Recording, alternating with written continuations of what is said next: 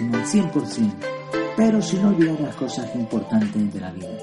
Y una de esas cosas importantes es reflexionar, meditar, pensar un poco en lo que estamos haciendo, darle al coco.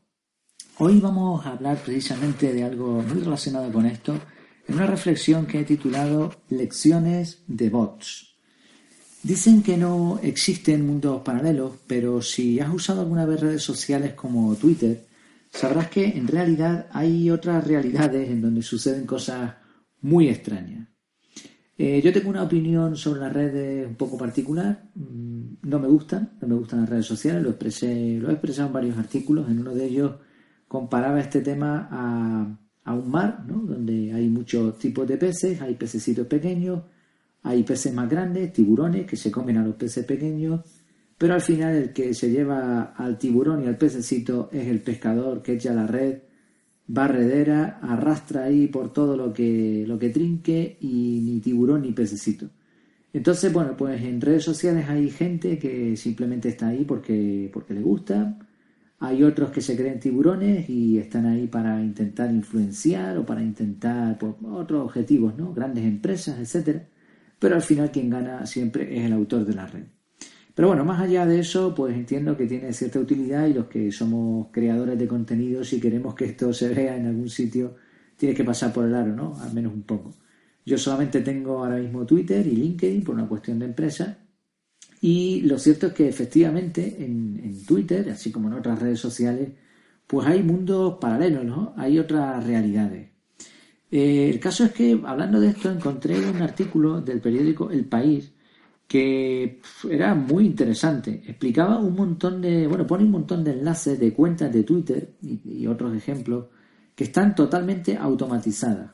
Te doy varios ejemplos para que te hagas una idea de lo que estamos hablando. Igual tú te has topado también con alguna de ellas.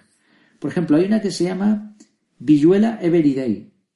Esta cuenta de Twitter, que cuenta nada más y nada menos con 10.600 seguidores, eh, pone todos los días, una vez al día, una foto de un actor español cómico que se llama Pepe Villuela. Es la misma foto, no cambia absolutamente nada. Día tras día, a la misma hora, la foto de este caballero.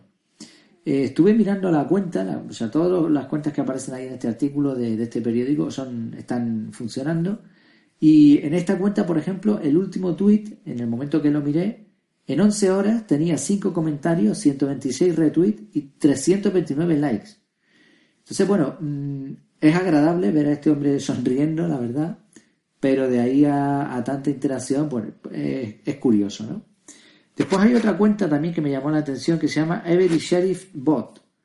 Y este tiene 73.100 seguidores y la cuenta lo que hace es simular un sheriff a base de emoticonos. Entonces, después pone una frase que está automatizada también, que, dice en inglés, yo soy un sheriff de... Y si, por ejemplo, pues lo que habías puesto era el emoticono de Cuba, pues pone yo soy un sheriff de Cuba. O yo soy un sheriff de gitana bailarina. Yo soy un sheriff de eh, risas. Etcétera, ¿no? Todos los días hay. 73.100 seguidores. También tiene una interacción brutal.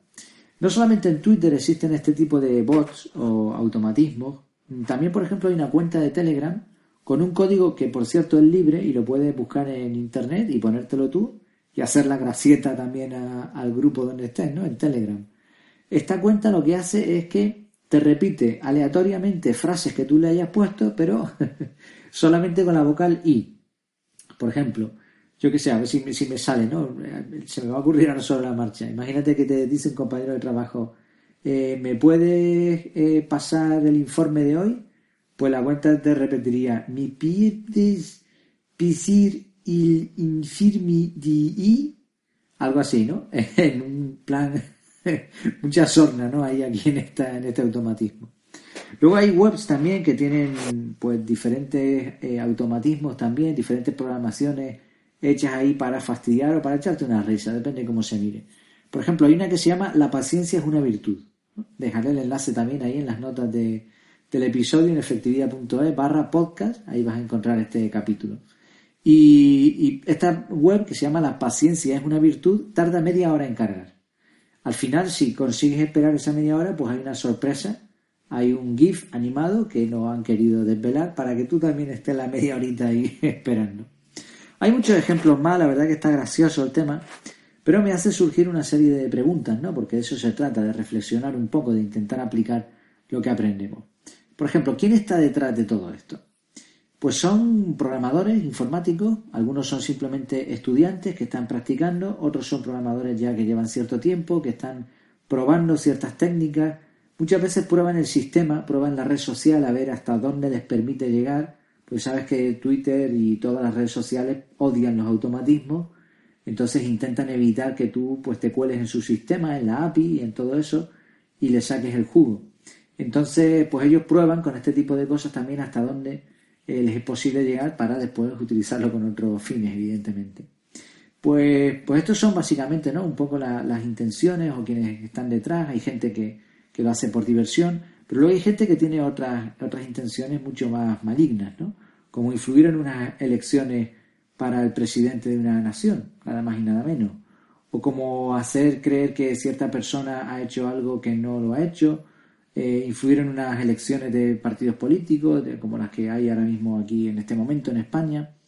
Y también te pueden obligar o te pueden hacer influencia para que compres. O simplemente son cuentas que lo que hacen es que se ponen ahí solas y generan un montón de, de seguidores para después cambiar la temática de la, de la cuenta, borrar lo anterior y ahora empezar a vender productos o empezar a, a influenciar de alguna otra manera.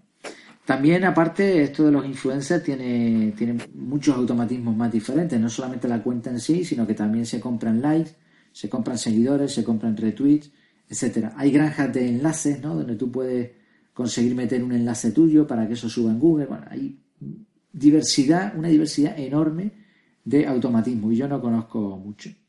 ¿Cómo saber si te estás enfrentando a un bot, si lo que has encontrado es un robot, un automatismo, un código de programación o no? Pues eh, esto sí es fácil de, detectar más o menos. Se suele ver sobre todo en los tiempos ¿no? de publicación. Si se publica siempre a la misma hora, los mismos días, la actualización, la frecuencia de publicación. Básicamente, si es tanto que es difícil que lo pueda hacer un humano, o sea, que pueda haber una persona ahí todos los días poniendo una foto de Pepe Villuela sin ponerse enfermo nunca, sin irse de vacaciones, etcétera, pues probablemente sea un robot. También en las tonterías que se hacen, ¿no? Aunque esto eh, es relativo. Ahí, claro, por supuesto, los bots van en, en aumento en su sofisticación. Cada vez es más complicado detectar si te está escribiendo un robot o te está escribiendo una persona. Pero bueno, básicamente se sigue viendo por este tipo de cosas, por la forma de expresarse, ¿no? que muchas veces no tiene sentido, etc. ¿Qué aprendemos nosotros de todo esto? ¿Cómo podemos aplicarlo? Bueno, pues pensando en el tema y buscando una aplicación encontré una interesante. Resulta que esto de los bots no es nuevo. En nuestro propio cuerpo, el ser humano tiene una gran cantidad de automatismos. Por ejemplo, uno de ellos es el que hace que ahora mismo estés respirando sin darte cuenta. O otro que te está haciendo que lata tu corazón. Y también un montón de bots que lo que hacen es digerir el alimento, procesarlo y darle los nutrientes al organismo. Todo eso sucede sin que tú te hayas dado cuenta. Evidentemente hay una programación detrás, una programación que hace que estemos vivos y que podamos incluso disfrutar de la vida eh, limitadamente, ¿no? Pero por otro lado, hay otros bots, hay otros automatismos que no han sido generados, no han sido programados en nuestro código genético, sino que los has metido tú desde pequeñito. Por ejemplo, hay uno que a mí me sucede cuando me estoy afeitando que es que la mano izquierda, mientras me afeito con la derecha, permanece totalmente inmóvil. No sé para qué sirve eso, pero lo cierto es que me ocurre. También, bueno, cada persona tiene sus propios automatismos, ¿no? Por ejemplo, hay otro que hace que te rasques la nariz cuando te pones nervioso. Hay también otro bot que inserta expresiones de forma aleatoria en el tiempo mientras estás hablando, como el no, o el e, o el sabe, o el me comprende. Este tipo de muletillas, ¿no? Que se llaman. Por supuesto, también hay otro tipo de automatismos que, al igual que lo que mencionábamos antes, tampoco son tan positivos, ¿no? Como lo de juzgar antes de pensar, ¿no? Antes de conocer la situación, o lo de fumar, o lo de interrumpir a alguien cuando está hablando, o lo de mirar para otro sitio, la risa nerviosa en momentos que no son apropiados, etc. Es complicado, pero la cuestión aquí sería, ¿Podrías identificar cuáles son tus automatismos e intentar controlarlos en la medida de lo posible? Identifica solamente uno que no te guste y trabaja con él. No lo intentes hacer con más porque probablemente no lo vas a conseguir y entonces te vas a frustrar y lo vas a abandonar. Por otro lado, ¿podrías sustituir estos malos automatismos, estos malos bots, por otros automatismos, otros procesos conscientes que realmente te interesen? Dicen que el 95% de lo que hacemos es inconsciente. Es curiosa esta palabra, lo de inconsciente, porque también es un insulto, ¿no? Eres un inconsciente. Se refiere a una persona que no piensa las cosas, que hace las cosas pues, pues, pues sin haberlas meditado bien, ¿no? Y el resultado es un desastre, es un loco, ¿no? Es un, es un kamikaze, un inconsciente. Bueno, de la misma manera, muchas veces nosotros somos pues inconscientes, 95%, fíjate, el porcentaje es altísimo. Si pudiésemos controlar, aunque sea un poquito más de lo que hacemos, eso sería un cambio brutal en nuestra vida. Ya vemos de dos formas, eliminando automatismos que no nos interesen o fabricando nosotros rutinas, ¿no? No he puesto el ejemplo antes, pero es sencillo. Si hay un hábito o algo que tú quieres implementar en tu vida, ¿Por qué no estableces una rutina de una serie de pasos e incluso incluyes alguna multitarea efectiva como escuchar música que te guste o escuchar un podcast? ¿Por qué no? Y de esa manera consigues que la rutina, si la repites todos los días, todos los días, llegue a formar parte de esos automatismos que has ido generando, has ido programando con el tiempo. Así, esa es la idea, esa es la reflexión de hoy. ¿Podrías controlar un poco más a esos bots locos que tienes en tu interior? Pues espero que te haya gustado este capítulo. Como sabes, eh, estás invitado a mi casa, a efectividad.es. Eh, mi casa es tu casa, por supuesto. Ahí vas a encontrar el formulario de contacto. Eh, utilízalo, escríbeme para lo que necesites. Ahí estamos. Y también vas a encontrar en efectividad.es, en la página inicial, la fórmula de la efectividad para saber un poco si tus proyectos o cualquier otra cosa pues realmente están siendo efectivos o no. Recuerda además que este podcast está siempre disponible en primicia en efectividad.es barra podcast. Ahí lo vas a tener siempre primero antes que en ninguna otra plataforma, sea cual sea la que utilices. Y ahí también vas a poder comentar, vas a poder darle al like, vas a poder compartirlo, etcétera, de forma mucho más sencilla. También tienes todas las notas del programa incluidas, cosas que no se pueden hacer en otras plataformas como Google Podcast, Spotify, etcétera, ¿no? Entonces te animo a pasarte por ahí y también ahí te puedes suscribir y te llegará un correo cada día, eh, de lunes a viernes, si no me falla a mí el automatismo también y, consigo ese, ese ciclo, ¿no? Eh, eh, esa periodicidad. Ahí pues eso, te puedes suscribir te va a llegar un correíto, yo no, no molesto con nada más, simplemente te avisa, pues mira, esta entrada se ha publicado y así de esa forma lo tienes también muy fácil.